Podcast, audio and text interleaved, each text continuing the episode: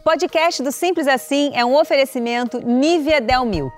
Protege e cuida da pele com a preciosa essência do leite para axilas mais bonitas, macias e renovadas.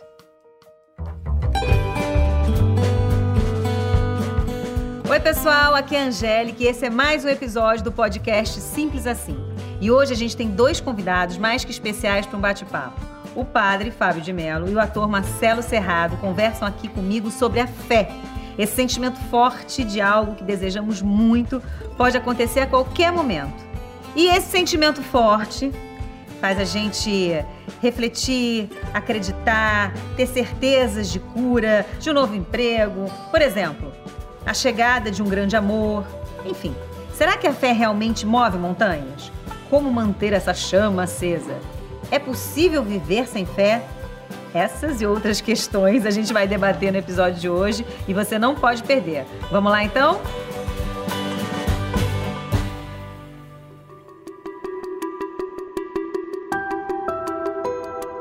E olha só que honra ter aqui Padre Fábio de Mello e Marcelo Cerrado, meus Prazer. amigos queridos, para falar de um assunto e numa época do ano tão importante, tão bacana, né? Final de ano a gente sempre fica mais Natal e tal, final de ano. Esse ano, inclusive, a gente está muito, eu acho que reflexivo, é, muita gente se espiritualizando mais. E a gente está falando nesse programa sobre fé. Nada melhor do que falar disso, desse tema também, né? Então vou começar perguntando pro padre. Padre, vamos falar de fé? É só o que eu falo. É só o que você fala, né? Eu posso imaginar. Agora, qual que é a diferença, padre, entre fé e religiosidade? Tem uma diferença, né? Tem. Primeiramente, fé é um atributo humano que nós exercemos mesmo quando não somos religiosos. Você, senta, você senta à mesa para tomar um café da manhã, você confia em tudo que está ali. Embalagens que vieram de não sei onde, Sim, produtos tem fé que foram... naquele negócio. Você tem uma fé natural na vida. Uhum. Aliás, seria uma neurose se a gente não tivesse essa fé no dia a dia. Uhum. Depois você vai para um outro patamar de fé, que é a confiança em outra pessoa. Você confia em alguém, você divide a vida com alguém, você traz um filho ao mundo. Tudo isso é experiência de fé, é de confiança. Não é muito normal a gente pensar sobre isso, né? A gente vive mais automaticamente essa dimensão da fé. E depois existe a fé sobrenatural, que é aquela que nos põe na perspectiva de que algo superior a nós está em nós e nos comanda. Uhum. Então, o tempo todo nós lidamos com fé. Mesmo quem não acredita em Deus, faz uma experiência de fé em si mesmo, faz uma experiência de fé no outro, faz uma experiência de fé na vida. Fé para você, Marcela, é isso? O que é fé para você? Eu acho que é isso que o padre falou, né? Eu acho que a gente a, a, fé de a gente acreditar nessa coisa de a gente acreditar no outro de a gente acreditar em Deus e no nosso no nosso trabalho a gente usa muito também a coisa da fé quando a gente representa um papel a gente tem a fé cênica que é, é a gente acreditar que aquilo é verdade a gente acredita tanto que a gente faz com que as pessoas em casa acreditem também sim isso é uma maneira de ter fé também no nosso trabalho né? verdade verdade é. Total, né, padre? Porque é isso, você está se doando ali para é. aquela personagem, com tanta fé naquilo que você está dizendo e tal, e você convence o outro, né? É, é por isso que a arte está tão ligada ao contexto das religiões, ao contexto da fé. Porque toda e qualquer manifestação artística, de alguma forma, nos faz esquecer o momento presente. É. Uhum. Então provoca um torpor, uma experiência uhum. de esquecimento da realidade, que não é alienação. Eu, quando vou ver um filme, é, os atores me convencem de uma forma tão impactante que eu choro, eu rio. Então tudo aquilo me parece ser verdade. Uhum. O cérebro está sendo enganado o tempo todo porque a boa fé deles, do artista, do produtor, do diretor, dos câmeras, do iluminador, todo mundo, é, fez com que a gente acreditasse no que estava acontecendo. Uhum. Você sempre foi um cara de fé? Sempre assim? acreditei é? muito. Principalmente nesse momento, né? Eu, quando começou a pandemia, essa coisa de, Angélica, a gente não saber, né, padre? A gente não saber o futuro, né? O que, uhum. que vem. Aquele começo da pandemia que todo mundo não sabia, peraí, daqui a um mês então, não, mais dois meses, três meses. Então eu tinha fé de que alguma coisa ia acontecer. Uhum. Ao mesmo tempo de você, você não saber o que, que vem três meses depois, então você começa a eu, pelo menos, tive um momento de depressão, de sucumbir, mas eu acreditava. Eu falei, cara, a gente vai passar por a isso. A fé te segurava. A fé me segurava em alguma coisa que eu não sabia o que era, né? E, e a gente acaba se voltando para dentro da gente. Comecei a descobrir mais a meditação, a, a meditação Kleber, a meditação transcendental. Fui buscar esses caminhos, os caminhos de poder me de me conhecer em relação à fé, em relação à felicidade, uhum. de poder, pô, peraí, vamos tentar, tem que ter alguma coisa aí, né? Uhum. Né, padre? A gente tem que sair melhor é disso aí, é. não é possível. Isso, isso, é, é, essa, essa fase que a gente viveu e que está vivendo ainda, né?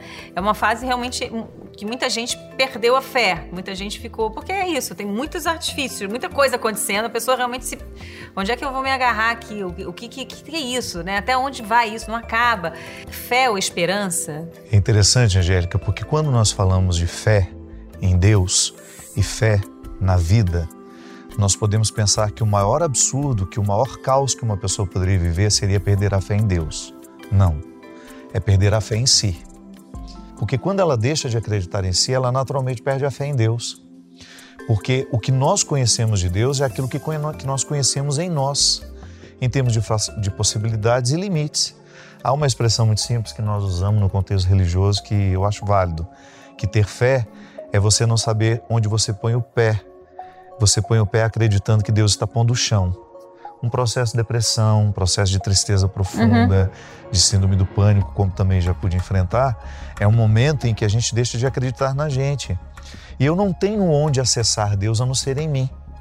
Por mais que eu tenha um templo onde eu vou rezar, por mais que eu busque os caminhos que me façam chegar aos lugares sagrados, tudo isso que eu vivo de fora, se eu não vivo por dentro, não repercute. Então, a perda de fé em si mesmo é um prejuízo enorme que a gente não consegue nem avaliar. O quão pode ser difícil uma pessoa sair de uma situação como essa. E aí vem as doenças da, da cabeça, né? Como você falou, o pânico, o estresse, a depressão, é. tudo isso, assim. Agora, vocês dois, assim, é, é vocês dois não, padre. Na verdade, assim, você ajuda as pessoas. Quanto tempo já você é padre? Eu sou padre há quase 20 anos. 20 anos. É. Você, você, ajuda as pessoas, eu acho que com a sua palavra e tal, de uma forma muito potente, muito bonita, assim, muito. É, com muita fé e com, com muita força, assim, para uhum. todo mundo, né? É, em algum momento, e divertida de vez em quando também. Sempre. a gente se diverte bastante, também bastante. com a palavra do padre nas redes sociais e tal. É uma forma também de acessar a fé das pessoas uhum. através da diversão, né? O humor é uma forma muito sofisticada de comunicação. Eu, para mim, eu tenho um profundo respeito por quem me faz rir. E por quem me faz rir porque observou a vida eu não sou muito adepto do riso que causa dor em alguém, que de alguma forma precisa ridicularizar o outro. Não. Eu gosto do humor da observação, daquele que é fruto de alguém que presta atenção no que está acontecendo. Porque eu sempre digo que a vida é um teatro a céu aberto, só não se diverte quem não quer. Eu saio de casa e eu já começo a perceber, já começo a imaginar os diálogos, eu já vou vendo aquelas pessoas interessantes, algumas muito esquisitas que eu gostaria de ter por perto. Então eu acho que essa experiência do humor, de captar a vida por meio do humor, uhum. é muito sofisticado. Eu admiro muito quem sabe fazer. Bom, mas mesmo com esse humor todo e com essa força toda é, é, é como padre e com a sua palavra também, em algum momento você deixou de, de ter fé em, na humanidade, de ter fé nas pessoas, de ter. Você já perdeu isso em algum momento? Eu acho que o ponto alto da minha descrença com o mundo, com tudo, com Deus, foi o momento que eu tive a depressão e a síndrome do pânico. Que foi um momento que eu fui para debaixo da cama, literalmente. Então, é, quando eu perco, porque para mim é muito claro, eu sou o ponto de partida e de chegada de tudo. Isso não é um egocentrismo, é apenas uma forma limitada de me ver. É, o mundo que eu quero transformar começa em mim. Então, se eu quero transformar o mundo, eu preciso arrumar minha cama de manhã, eu preciso lavar a louça que eu deixei suja. Então, eu sempre tive essa compreensão de que se eu conserto em mim, eu conserto no mundo. Então, para mim, no momento em que eu não soube consertar em mim, foi muito difícil. Eu costumo dizer que a, a depressão, é um sentimento muito cruel porque você deixa de ficar confortável em você. Uma coisa é você sentir calor, você vai para um lugar mais fresco. Sente frio, pega uma blusa. Não. A depressão é um estado de espírito em que você não fica bem em você. Não independe do lugar que você esteja ou com quem você esteja. Isso é muito difícil. Lidar, é momento, com, isso, lidar né? com isso é o momento que talvez a gente mais tenha a percepção da insuficiência humana Os meus recursos neste momento não me bastam. Agora é impressionante a capacidade que a gente tem de renascer. Então, de, e de dar a volta por cima. Dar a volta por cima. Com fé. Eu que desejei me matar tantas vezes, né? Eu que desejei a morte tantas vezes. Hoje estou aqui e posso dizer, vivendo um dos momentos mais iluminados da minha vida, você sabe disso. É minha amiga, me acompanha na intimidade. Eu nunca estive tão leve, eu nunca estive tão confortável em mim, com as minhas convicções, com as minhas escolas. Uhum, e essa virada e há dois foi... anos e meio queria morrer. Mas isso foi o quê? Foi uma virada que Pandemia. Pra... Você acredita? A pandemia. Foi. O coronga. A grande mudança Gente. da minha vida eu devo a esse período. Até estava tendo a oportunidade de dizer em São Marcelo. A única coisa que agora está me angustiando um pouco é que eu estou me sentindo meio prisioneiro. Mas o fato de ter vivido o confinamento me fez muito bem.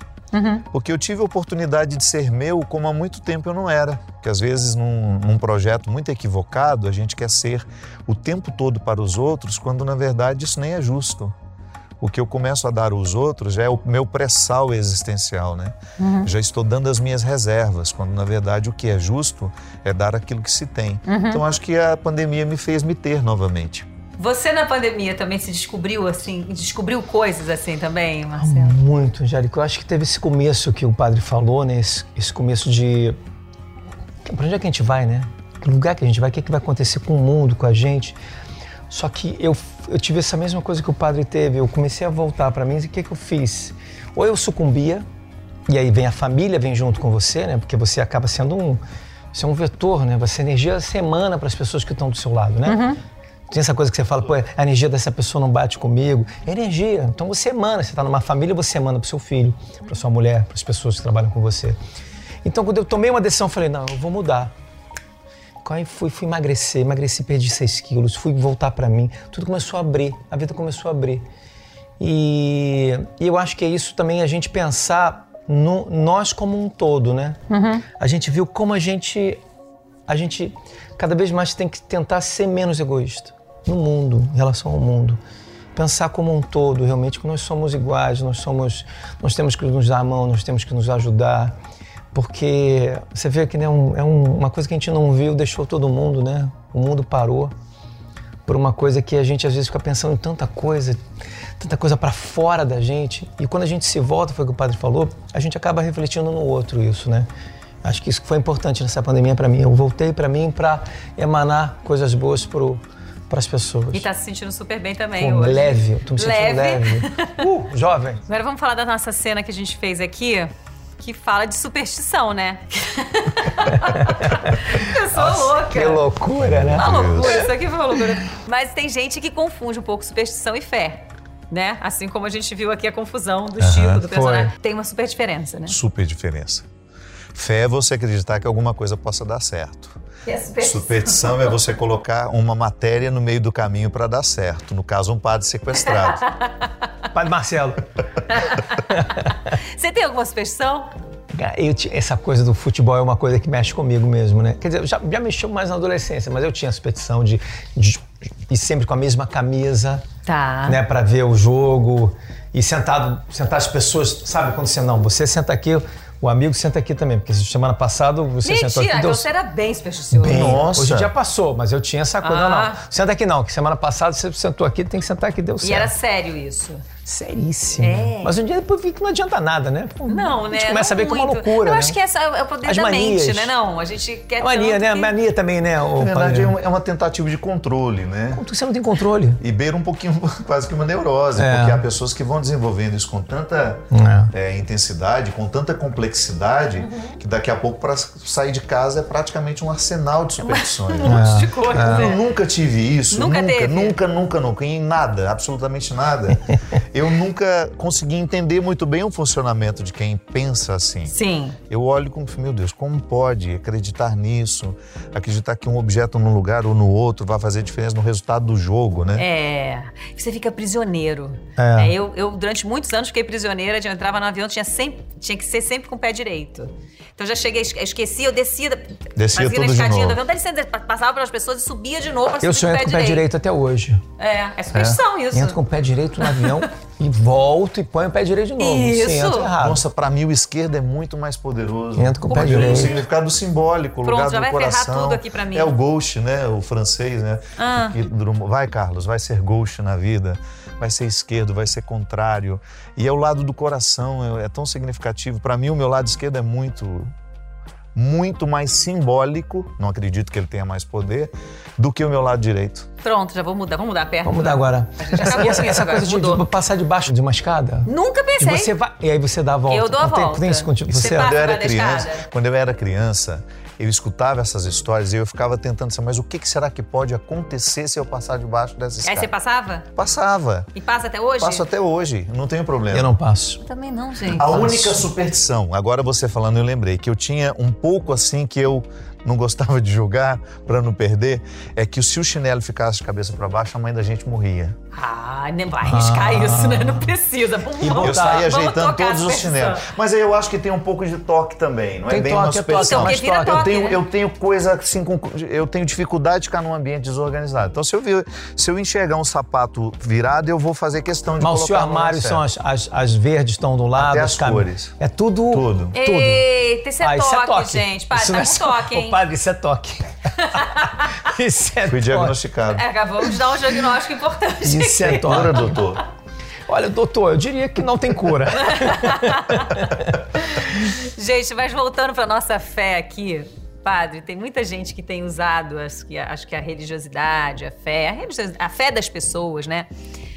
Falando em nome de Deus e tal, falando de, com falas preconceituosas, sem empatia. Acho que muito, a gente tem vivido um momento da humanidade, um momento no nosso país também, onde essas falas preconceituosas, tem muita gente defendendo isso em nome de Deus, fazendo. Uhum. Por que, que isso está acontecendo? E por que, que tanta gente está usando isso, assim, dessa forma agressiva com o Esses próximo? Esses movimentos sempre fizeram parte da, da, da história da humanidade, né? A meu ver, seria uma forma de evoluir. A gente deixar de avançar numa compreensão cada vez mais humana, cada vez mais é, abrangente, as questões humanas estão sendo compreendidas pela ciência, muita coisa que há dois séculos nós achávamos que era uma possessão do, demoníaca, hoje a gente entende que é um processo de histeria, muita coisa que a gente achava que era santidade, hoje a gente entende que é histeria.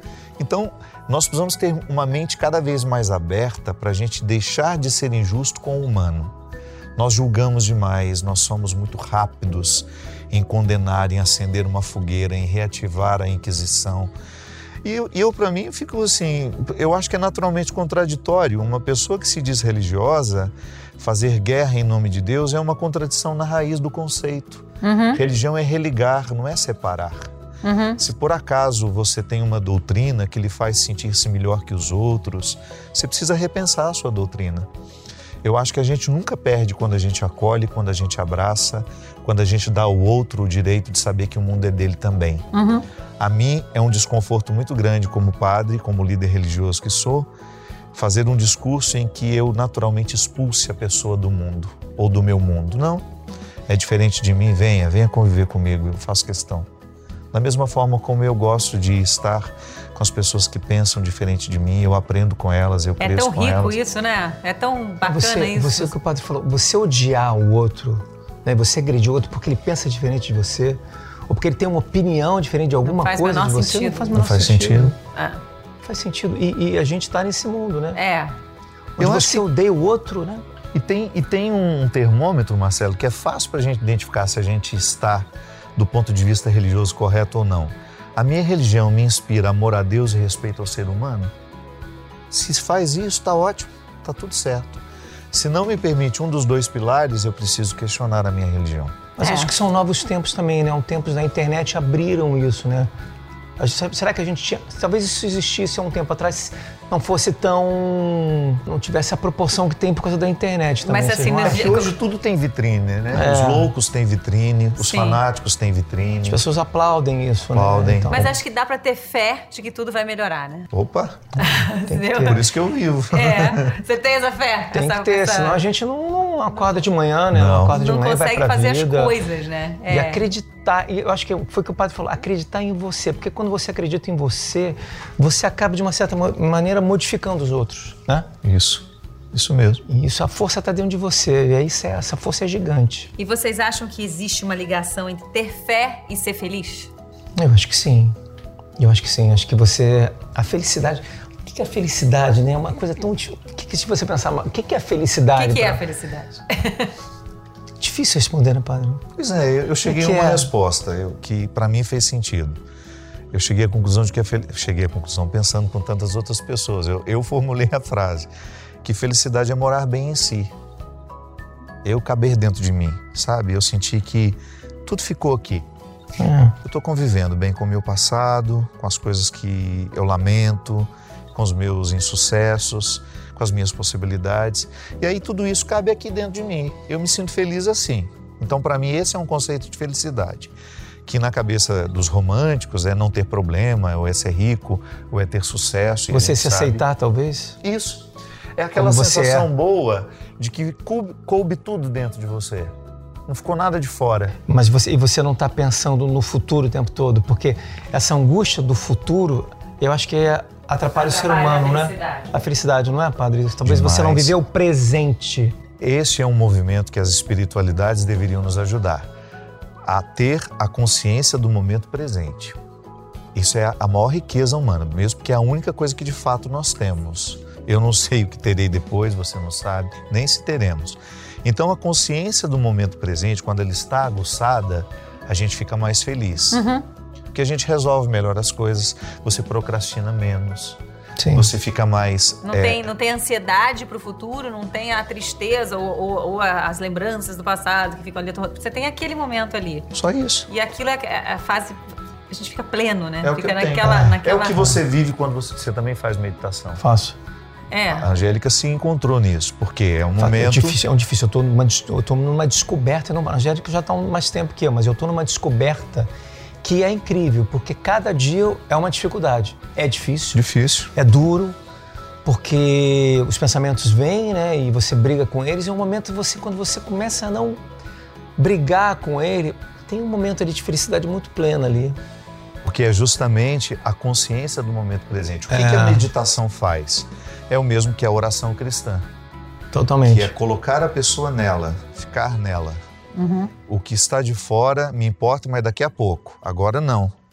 Este momento é, é, me pede um recolhimento e uma consciência tal a partir do momento que a gente aguça isso no momento da oração, no momento da meditação, você estende isso ao longo do dia, vai virando postura, Totalmente. a pessoa vai ficando mais calma. Existem reverbera... momentos que você vive isso, existem flashes que é. isso acontece E eu acho que se reverbera nos outros também, você, você ouvir os outros. Isso. Você, é. você ouvir mais as pessoas prestar mais atenção, atenção no que está acontecendo aqui no lugar, no é. que, que o outro está dizendo. E não, peraí, peraí, deixa eu Peraí, não em várias coisas ao mesmo é, tempo. Peraí, né? então fala, o que, que você tem. Né? Ser mais atento filho, no lugar. Olhar seu filho, perceber. Desligar o celular e peraí, vou ficar com meu filho e vou é, brincar agora com isso. ele, entendeu? Esses são momentos de felicidade. São. São momentos de atenção plena. são os momentos de felicidade. É, eu acho que tudo que deixa de nos chamar para fora e nos chama para dentro nos faz muito mais felizes. A vida nos, nos coloca em prova o tempo todo, né? A você ir para fora. Uhum. Estimulados o tempo todo. Estimulados o tempo todo. Nós temos um aparelho, né, socialmente aceito, é um vício, mas nós não entendemos assim. Estamos todos nós quimicamente Adictos. dependentes Adictos. deles. Isso, adictos dele. E, e essa história é, só aumenta. Ah. Você pode observar, cada dia ele apita para te dar um, um recado, para te dar uma nova Por isso que acho que a gente tem que equilibrar isso de alguma forma, olhar para dentro, fazer dentro de uma espiritualidade, seja ela qual for, mas tentar sempre se conectar, porque te desconectar. As formas de desconexão são muitas. Então, muitas. A gente tem que tentar nas coisas tá resgatando. Nas coisas simples. Nas coisas é. Por isso que eu acho que o nome desse programa é perfeito. Simples assim. Simples assim. Simples assim, gente. Padre, a gente está numa época do ano realmente muito especial para as famílias e tal. Tenho que aproveitar a sua presença, honorável presença, para deixar uma mensagem para os nossos queridos ouvintes do podcast de fé. Daqui uns dias nós temos a oportunidade de viver a mística de um ano novo.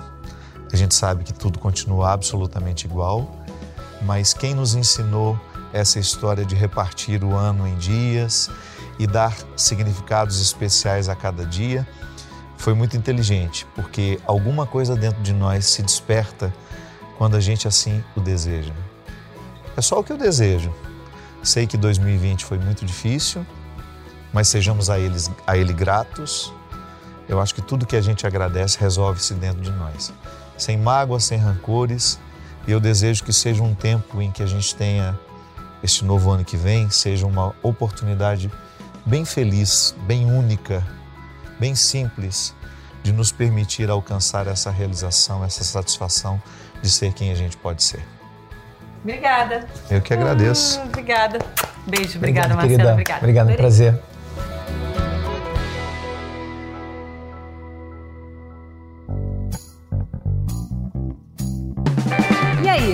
Gostaram do programa? Lembrando que o podcast do Simples Assim pode ser ouvido no G-Show ou no seu tocador de podcasts preferido. Então, segue a gente para saber em primeira mão toda vez que um episódio novo for publicado. E também para baixar o podcast e ouvir quando e onde quiser. Até lá!